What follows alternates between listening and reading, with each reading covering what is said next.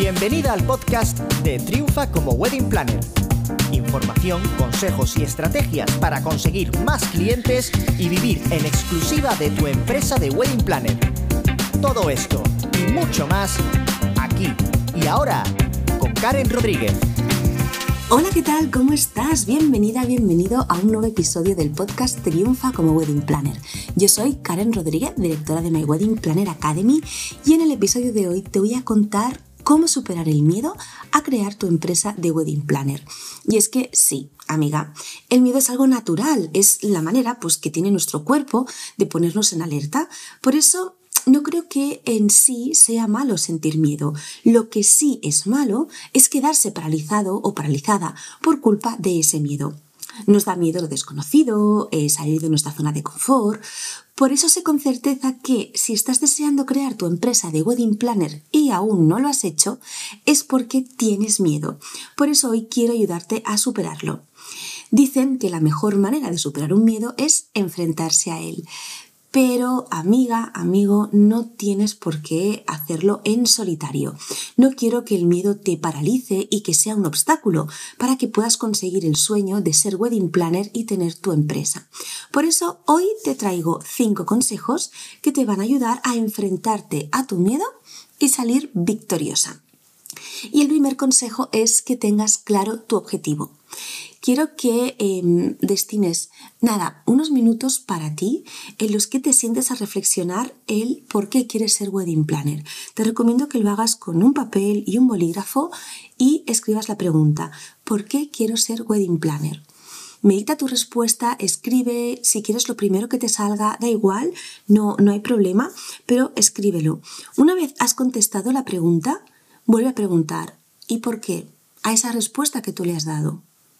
Y de nuevo, escribe lo que te salga, lo que te nazca, lo que te surja, más profundo, menos profundo, más largo, más corto, no importa, tú escribe, porque a esa respuesta le vas a volver a preguntar por qué.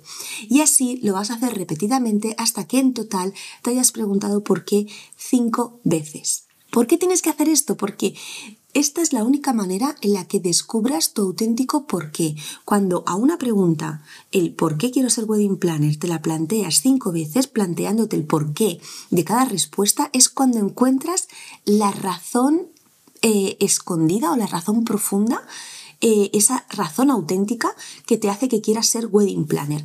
Esa última respuesta apúntala en un papel y tenla siempre muy visible para cuando te entren las dudas, te entre el miedo, quieras tirar la toalla, puedas recurrir a, esa respuesta y reconectes con ese por qué.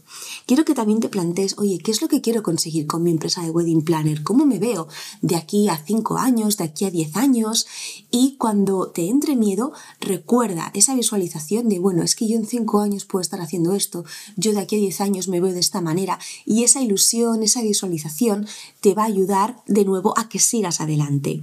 Igual el último mini consejito dentro de este primer consejo es que crees un panel de inspiración. Ahora que ya sabes cómo te quieres ver dentro de 5 o 10 años, haz un panel de inspiración de cómo va a ser tu vida dentro de estos 5 o 10 años, para que esto mismo, en esos momentos de flaqueza, cuando el miedo llama a tu puerta, cuando te está asustando hacer algo o tirar adelante algo que sabes que te va a acercar más a tu meta, reconecta con tu propósito, leyendo ese por qué, recordando dónde quieres estar dentro de 5 y 10 años y viendo ese panel de inspiración.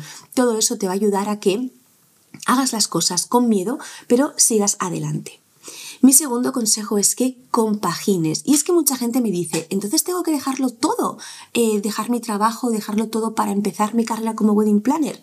No, o sea, no tienes que dejar tu trabajo, es normal que te dé miedo dejar tu trabajo porque es tu fuente actual de ingresos. Mi consejo es que no dejes tu trabajo, que durante uno, dos años, incluso máximo tres, estés compaginando tu trabajo actual con el ir montando tu empresa de wedding planner e ir teniendo tus primeros clientes. Puedes ir eh, compaginando los dos trabajos, pedir reducciones de jornada en tu trabajo en el que te está dando el dinero actualmente, hasta que llegue un momento que tú ya ves que simplemente con las bodas te ganas muy bien la vida y que ya puedes despedir a tu jefe. Así que no es ni eh, necesario ni recomendable que dejes tu trabajo ahora mismo si estás empezando justo en esta aventura de ser wedding planner. Lo que yo te recomiendo es que compagines el primer año mira cuántas bodas puedo hacer teniendo en cuenta las horas que estoy en el otro trabajo. Puedo hacer dos, puedo hacer tres, perfecto, las que sean. El siguiente año pide una reducción de, jornada y duplica el número de bodas. Si habías hecho tres, que tu objetivo sea seis bodas, haciendo la mitad de la jornada en el otro trabajo. Y así al otro año tu objetivo sea duplicar de nuevo el número de bodas y ya con 12 bodas te planteas si de nuevo pides una reducción mayor o si ya definitivamente puedes dejar ese trabajo porque con las bodas puedes vivir estupendamente. Mi tercer consejo es que crees tu plan de acción. Crear eh, el plan de acción te va a servir eh, como, como guía, te va a ayudar a mantener ese foco de saber en cada momento qué es lo que tienes que hacer para lograr eh, tus objetivos. Te va a dar la tranquilidad de esto, de decir, bueno, si mi objetivo es de aquí a un año, de aquí a dos años, dejar mi trabajo porque ya voy a tener X bodas, ¿qué tengo que hacer en cada momento? ¿Qué tengo que hacer cada mes? ¿Qué tengo que hacer cada semana? ¿Qué tengo que hacer cada día para de aquí a dos años haber cumplido mi objetivo? Y eso, el plan de acción es a lo que te ayuda a mantener ese foco, a mantener esa claridad y a saber qué es lo que tienes que hacer en cada momento. Recuerda que tienes un episodio en este podcast en el que te enseño a planificar eh, tu año. Así que tira para atrás si lo necesitas y recupera ese episodio porque paso a paso te enseño a hacer un plan de acción. El plan de acción de verdad es la herramienta más poderosa que conozco eh, para poder alcanzar tus objetivos, así que te las recomiendo 100%. Mi cuarto eh, consejo sería que empieces a crear un círculo de apoyo. ¿Qué es esto? Mira, nadie nos cuenta que emprender es muy, muy solitario, pero muy solitario. Te encuentras tú sola ante el reto de montar tu empresa, tú sola ante tu ordenador pensando, eh, qué nombre le pongo a mi empresa, a qué cliente me quiero dirigir, eh, qué acciones de marketing tengo que hacer, em, cómo es el tono con el que me tengo que comunicar, qué publicaciones hago hoy, por qué esta publicación no ha tenido resultado. Y no tienes a nadie con quien hablar, con quien compartir tus inquietudes, lo que te está pasando en el día a día. Y es que además, mm, además de que no tienes eh, eh, este, este círculo de, de apoyo al principio, es que tu, entorno más cercano, tu familia, tus amigos, esa gente que tanto te quiere, se convierten en tus peores enemigos, desde el amor realmente, pero esa gente no entiende lo que estás haciendo, esa gente que es tu gente, no te entiende, no entiende por qué quieres dejar la comodidad de tener un trabajo con un contrato fijo o un puesto de funcionaria o una seguridad, que para ellos es una seguridad de comodidad, porque quieres tirarlo todo por la borda por la incertidumbre de ser tu propia jefa, de dedicarte a algo que para ellos es más un juego que una profesión, etcétera, etcétera. Así que por el amor que te tienen y con todo su cariño y, con buenas intenciones, te van a querer quitar eh, la idea de la cabeza, con lo cual, además de lo solitario que es, te vas a ver eh, como que vas a tener que em, enfrentarte o luchar contra esas opiniones o esos consejos que te hace tu entorno más cercano desde el amor, pero que en realidad te están haciendo mucho daño. Por eso te recomiendo que empieces desde el principio a rodearte de compañeras que están en la misma situación que tú, otras apasionadas de las bodas que también están iniciando su carrera como wedding planner, que se están formando, que están dando esos primeros pasos y que están viviendo exactamente lo mismo que estás viviendo tú. Por eso ellas te van entender a la perfección. ¿Dónde encuentro a estas compañeras? Pueden ser compañeras de formación. Por ejemplo, en la certificación Wedding Planner Startup actualmente hay más de 90 alumnas y alumnos que están haciendo una comunidad increíble. Y yo pues me lleno de orgullo de ver cómo entre ellas y entre ellos se ayudan, cómo unas van a ayudar a otras cuando tienen que ir a una feria de bodas o cuando tienen una boda o en un shooting o que alguien pide ayuda o pide consejo y los demás se lo dan. La verdad que encontrar a estas compañeras, por ejemplo, en las formaciones, eh, funciona muy bien. Y si no, ve eh, directamente, busca otras wedding planners que están empezando a través de redes sociales, de comunidades, contacta con ellas y empieza a establecer esas relaciones. Haz networking también, empieza a conocer a otros profesionales del sector, a relacionarte con ellos, puedes ir a acudir pues a eventos que se hagan dentro del sector, ferias, expos, eh, formaciones presenciales, branch, etcétera, etcétera. Pero empieza a relacionarte porque igual no son exactamente wedding planners, pero están dentro del sector y también te van a entender muy bien. Y si no, rodéate de emprendedores del sector que sea, pero rodéate de gente que también está emprendiendo como tú, sea en el sector que sea, porque esa gente también te va a entender y mucho. Y mi quinto consejo para superar este miedo es invertir en formación.